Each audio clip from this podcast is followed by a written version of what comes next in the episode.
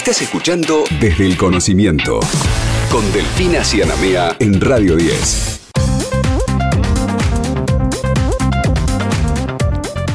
Y arrancamos este programa desde el conocimiento en contacto con Claudia Bancho, que es investigadora del CONICET y jefa del grupo en el Instituto de Biología Molecular y Celular de Rosario acerca de esta investigación sobre la regeneración de neuronas. Claudia, aquí Héctor y Elfina te saludamos. Muy buenas tardes. Hola, ¿cómo están? Buenas tardes. Gracias por llamarme. Un gusto. Gracias a vos por estar aquí con nosotros. Es eh, realmente por momentos eh, un poco eh, complejo de analizar todo este tema. Leíamos algunos de los de los informes que, que, estuvieron saliendo respecto de que en el 2050 se estima que la incidencia de enfermedades como el Alzheimer y el Parkinson alcanzarían a los 150 millones de casos a nivel mundial. ¿Sabemos este, qué, qué es lo que podría estar produciendo esta avanzada? En estos casos para, para arrancar? Eh, en realidad eh, está aparejado a la expectativa de vida. ¿sí? El desarrollo de enfermedades neurodegenerativas eh, queda mucho más en evidencia con, con un aumento de la longevidad. no es causado por un, por un evento particular, sino que al aumentar, se espera que para el año 2050 eh, la mayor parte de la población viva al menos 85 años y eh, en contraposición eh, de esta buena noticia que es aumentar la expectativa de vida, la mala noticia es que aumentan la incidencia de enfermedades neurodegenerativas. Estamos hablando naturalmente de, de casos que tienen que ver en este caso con dos enfermedades, como decía recién eh, Delfín, Alzheimer, Parkinson, pero hay muchas otras cuestiones que hacen que las neuronas se vean afectadas, dañadas, como puede ser un accidente cerebrovascular, y la verdad es que las investigaciones que ustedes están llevando adelante respecto de la regeneración de neuronas con mm. tratamientos a través de células madre es altamente esperanzador, ¿no? Eh, bueno, eh, yo siempre cuento que, que todas las enfermedades neurodegenerativas, ya sean las agudas como un accidente cerebrovascular o las crónicas como Parkinson, Alzheimer y muchas otras, tienen algo en común que es más allá de su origen, pero lo comparten, que es que se mueren neuronas en el cerebro. Esto trae aparejado pérdidas cognitivas y motoras, que son las características de estas enfermedades. Claro y eh, lamentablemente hoy en día no hay tratamientos que curen la enfermedad. Que curar, ¿qué significa? Regenerar o, reponer esas neuronas muertas, ¿sí? Claro. Eh, todos los tratamientos son paliativos tendientes a que se disminuyan los signos o los síntomas. Eh, en realidad lo que nosotros hacemos es investigación básica en el laboratorio, o sea, tenemos probado más que células madres, sino productos de células madres. Eh, que bueno, eso eh, fue una, una confusión eh, y muchos me, escribí, me escribieron diciendo, bueno, lo de las células madres ya se sabía. Lo de las células madres se intentó usar para enfermedades neurodegenerativas y falló en los estudios. ¿Cómo, cómo, ¿Cómo era esa relación que había con el tema de las células madres? Bueno, porque lo que en realidad uno puede trasplantar células madres. Las células madres, ¿qué son? Son células que nosotros tenemos en el cerebro normalmente, mm.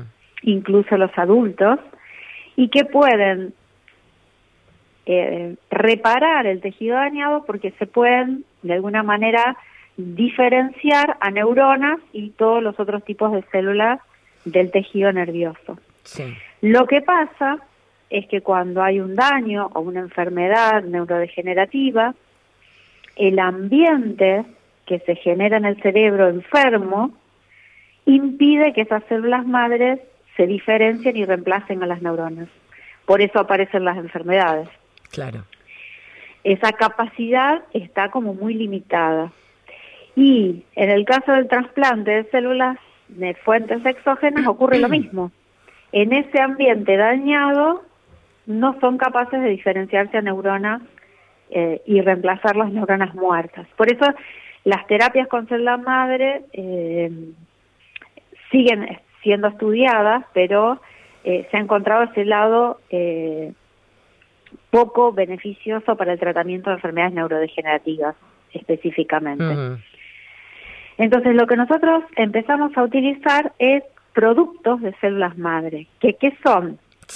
Son unas pequeñas vesículas eh, de 100 nanómetros, o sea, invisibles eh, al ojo humano, necesitamos un super microscopio para verlas, que derivan de las células madres, las células madres las producen normalmente, y si nosotros tomamos estas vesículas y las purificamos de los cultivos y las incorporamos a, a condiciones fisiológicas o condiciones inflamatorias o condiciones de estrés oxidativo, todas condiciones que son escenarios de enfermedades neurodegenerativas, estas vesículas actúan como disparadores, sobreviven a ese ambiente porque no son células, sino que son partículas, e inducen a las células a diferenciarse a nuevas neuronas.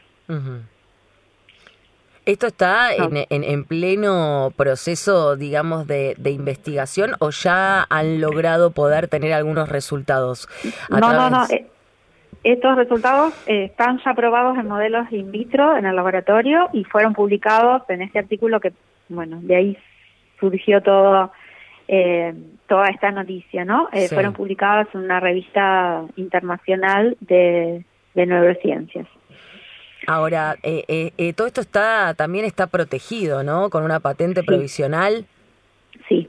¿Cómo? Sí, porque esta, mm, bueno, toda esta información esto que, que, apareció en el laboratorio con el trabajo de una de mis becarias, eh, que se va a doctorar ahora el miércoles próximo, defiende su tesis doctoral, eh, abrió una iniciativa, eh, nosotros fuimos, hicimos un, un, curso para desarrollo de startups el año pasado, presentando esta idea proyecto y fuimos financiados eh, por un fideicomiso eh, de la provincia de Santa Fe que se llama SF500, sí. que nos permitió generar una startup que se llama ExoMás para, eh, digamos, acelerar esta investigación y ver si podemos llegar a ensayos preclínicos al menos, que sería probar si estos compuestos son efectivos en modelos animales de enfermedades neurodegenerativas. Y justamente, como decía decían ustedes, vamos a empezar con el ACB, que, es, eh, que es el más eh, agudo y tiene una lectura eh, del, del, del, sí o no, da, da, resultados o no mucho más fácil que una enfermedad crónica. Y en ese proceso de, de, la formación de una startup presentamos una patente provisional a Estados Unidos en noviembre del año pasado y la idea es presentar la patente definitiva. Ahora, eh, bueno, tenemos un año para presentar la patente definitiva. eh, Claudia, dos cositas. Primero, ¿podríamos explicar brevemente qué es una startup en este contexto? Sí, eh, en realidad una startup es una em, una pequeña empresa, somos dos investigadores, o en general es un grupo pequeño de investigadores eh, que eh, realizan investigación de, y desarrollo de, de algo, de una tecnología, o de, en este caso, si sería eh, de tratamientos disruptivos de enfermedades neurodegenerativas, eh, que son financiadas por eh, fideicomisos en general que aportan el capital y nosotros aportamos el conocimiento científico. En base a eso se constituye una startup eh, que es una empresa de base tecnológica que lo que hace es no vender nada, porque a veces me preguntan qué vas a vender, nada. Voy a avanzar en el conocimiento científico, voy a avanzar más rápido con esa inversión de capital eh, respecto a lo que es la investigación académica pura, puramente, pura y exclusivamente académica. Y después, con el licenciamiento, es decir, la propiedad intelectual, se transfiere ese conocimiento, en mi caso particular, a, a farmas o biotech, o sea, empresas farmacéuticas grandes que puedan llevar a cabo eh, las pruebas clínicas que son costosísimas. Sí, sí.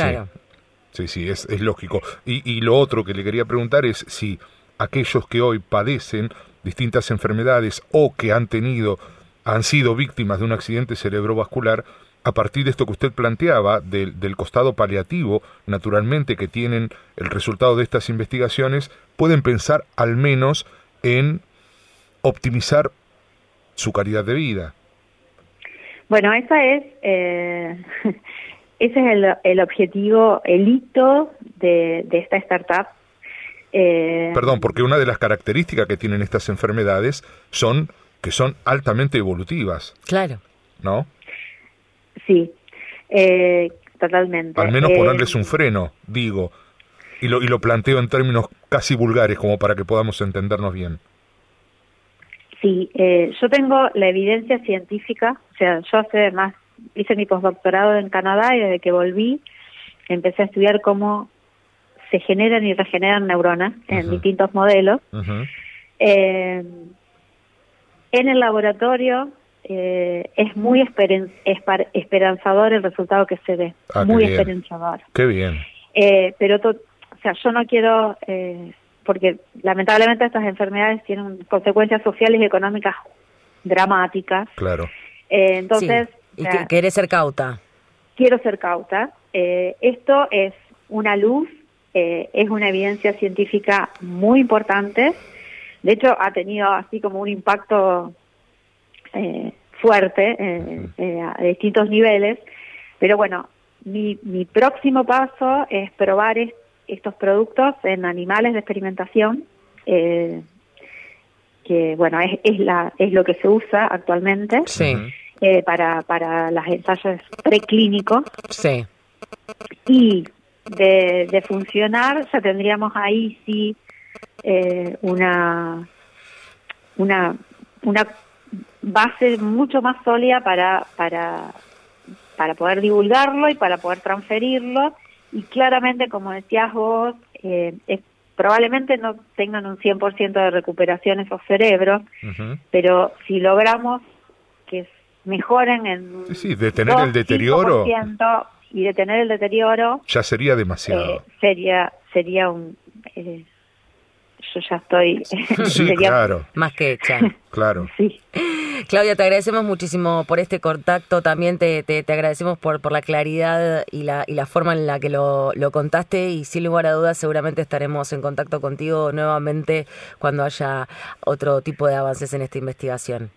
Dale, cuando quieran, eh, me, los, les reagradezco porque es importante que la sociedad eh, sepa lo que hacemos los, los investigadores del CONICET, eh, que todo esto no es de un día para el otro, eh, y, y, gracias a ustedes eh, llega más rápido a, a, a la gente.